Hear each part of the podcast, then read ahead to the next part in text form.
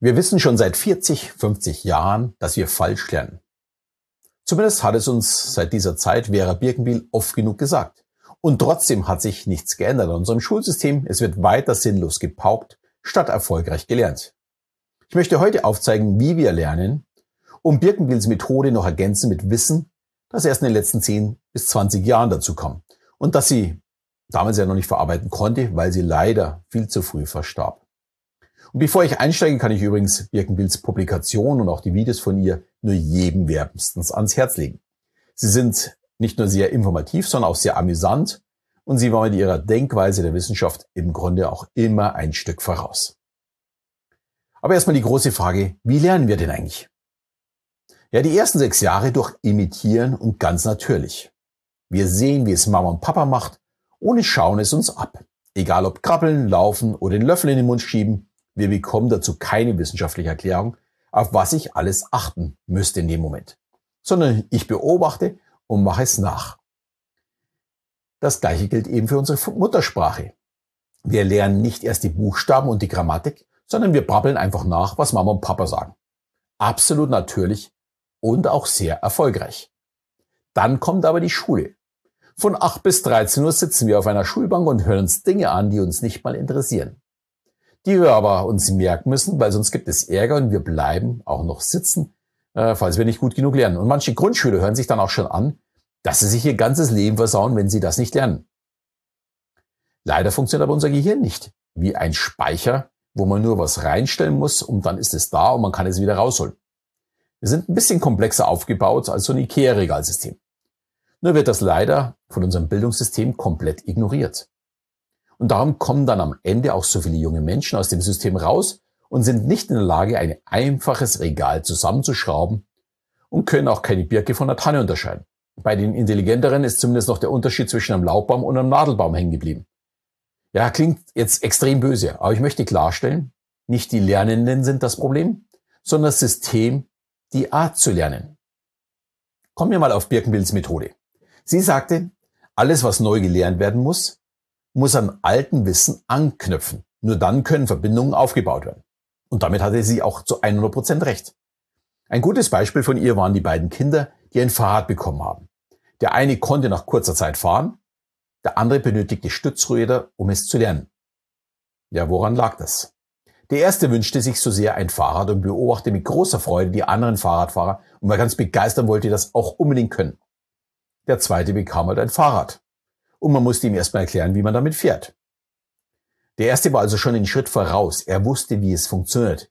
Er musste es nur noch umsetzen. Die Hirnzellen für das Wissen waren vorhanden und er benötigte nur noch die Synapsen zwischen ich weiß, wie es geht, zu wie, ja, wie halte ich denn mein Gleichgewicht, während ich trete. Das ist ein gewaltiger Vorsprung. Der zweite musste nämlich das Wissen erstmal aufbauen und wäre ohne Stützräder vollkommen überfordert gewesen mit den vielen neuen Informationen. Und genau das passiert in der Schule. Wir müssen Dinge lernen, wo wir bei Null anfangen, statt langsam unser Gehirn fit zu machen für die Information. Und Vera Birkenbiel hat unser Gehirn und die Funktion dabei passend analysiert und aufgezeigt, warum ihr Weg so gut funktioniert. Sie war einfach ihrer Zeit voraus.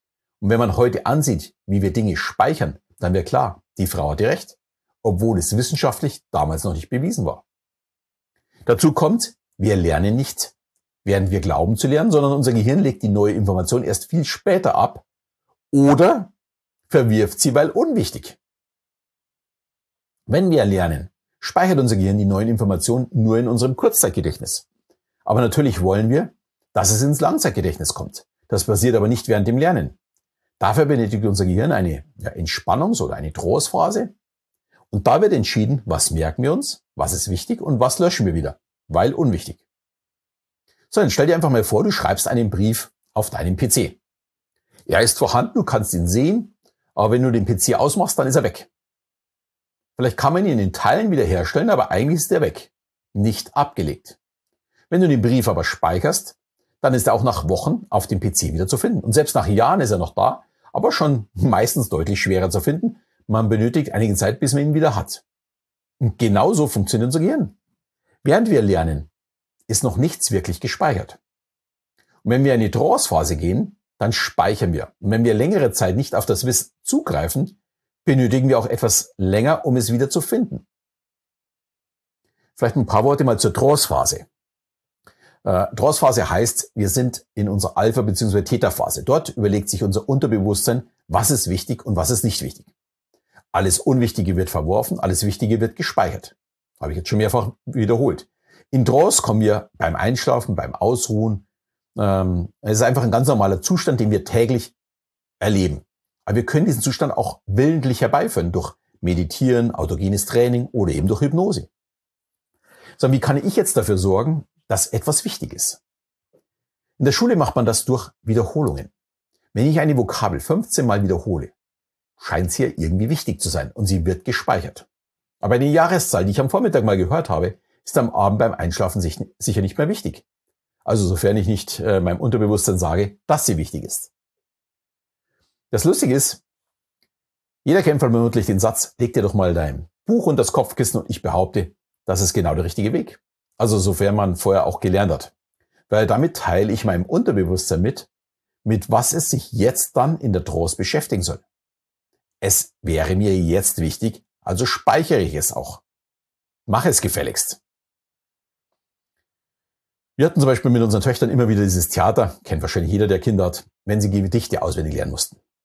Irgendwann kam der Punkt, ah, den Scheiß lerne ich nie und ich bin unfähig, das zu lernen. Ich sagte dann immer, jetzt ist Schluss, nach dem Zähneputzen liest du dir es noch genau einmal durch. Und ich verspreche dir, morgen kannst du es und genauso kam es immer wieder. Für das Kurzzeitgedächtnis war das Gedicht zu lange und im Langzeitgedächtnis war es eben noch nicht. Dafür benötigten sie eine Trance-Phase und am Morgen war es in der Regel dann auch wirklich fehlerfrei in der Birne drin. Unser Miriam hat übrigens auch das Einmal-Eins unter Hypnose gelernt und dann auch wunderbar können. Und wer ihren heutigen Job als Künstlerin vielleicht auch beobachtet, wird verstehen, Mathe war nicht gerade ihre Stärke. Aber mit so ein bisschen Hilfe, dann zumindest doch für sie doch relativ leicht zu schaffen.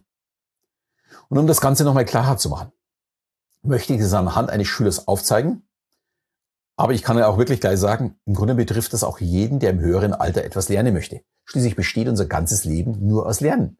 Also einfach für sich selbst und die eigene Situation so umlegen, dass es passt. Also der Schüler, nennen wir ihn mal Peter, geht am Morgen in die Schule. Er hat sechs Unterrichtsstunden mit sehr viel neuem Stoff. Er nimmt diesen Stoff mehr oder weniger begeistert auf. Dann geht es wiederum nach Hause, Mittagessen, Hausaufgaben und Lernen. Nach dem Lernen setzt sich Peter an seine Spielkonsole zum Zocken. Schließlich braucht man auch so ein bisschen Ausgleich. Dann noch Abendessen, noch eine Serie auf Netflix, vielleicht nochmal zocken und dann ab ins Bett. Jetzt kommt die entscheidende Frage beim äh, Übergang vom Wach in den Schlafzustand, also in unserer Trance. Was äh, hält Peters Unterbewusstsein für wichtig und was für unwichtig? Die Schulstunden am Vormittag, die Lernstunden am Nachmittag oder das Zocken am Abend? Mit was wird sich Peters Unterbewusstsein beschäftigen? Das ist natürlich eine rhetorische Frage, das Unterbewusstsein möchte wissen, wie man das nächste Level schafft und nicht, wann der 30-jährige Krieg stattfand. Das Zocken steht einfach im Vordergrund. Jetzt können wir natürlich akzeptieren, dass Peters Tagesablauf vollkommen normal ist und es ist halt so. Oder wir können Kleinigkeiten ändern, um es besser zu machen. Während der Schule wäre beispielsweise viel besser, nur 35 Minuten Unterricht zu machen und dann 10 Minuten für das Speichern nutzen, also eine Hypnose oder Meditation oder Raumreise. Nachdem das die Schule leider nicht macht, äh, wäre zumindest nach der Schule der richtige Zeitpunkt zum Speichern und den Kopf wieder leer zu bekommen. Also nach dem Lernen am Nachmittag, auch da würde eine Powernap sehr leicht die Lernergebnisse verbessern. Und vor dem Schlafengehen würde ich, um das Zocken aus der Birne zu bekommen, den Stoff noch einmal überfliegen, nur kurz.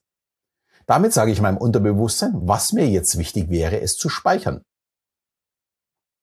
Peter möchte ja nicht umsonst gelernt haben. Also äh, hier vielleicht noch einmal darauf eingehen, dann funktioniert es schon. Und es hört sich jetzt so super simpel an. Und ich sage, es ist auch so. Man muss es nur umsetzen. Und es passt auch genau zu Birkenbills Weg, eine Sprache zu lernen. Sie sagte, hör dir einen Radiosender in der Sprache an und man muss sich nicht mal, äh, man muss nicht mal zuhören, also in der Sprache, die man lernen möchte. Im Hintergrund reicht vollkommen. Schließlich bekommt unser Unterbewusstsein das trotzdem mit. Und wenn ich das täglich mache, dann weiß mein Unterbewusstsein auch, dass es offensichtlich wichtig ist und beschäftigt sich damit. Es werden neue Gehirnzellen und Synapsen gebildet und das Lernen der Sprache fällt umso leichter. Jetzt gibt es nur noch das Problem der Motivation zu lernen. Und hierzu habe ich auf ja, Wunsch einer Studentin mal einen Kurs gemacht. Und hier erzähle ich dir nicht nur die Hintergründe zum Lernen, sondern es gibt zwei Hypnosen dazu, um leichter zu lernen. Den Kurs gibt es zurzeit 30 Prozent günstiger und den Link stelle ich unten in die Shownotes rein. Ich finde, es gibt nichts Schönes, als sich weiterzuentwickeln und zu lernen und man muss nur wissen, wie. Und ich wünsche dir ganz viel Spaß dabei.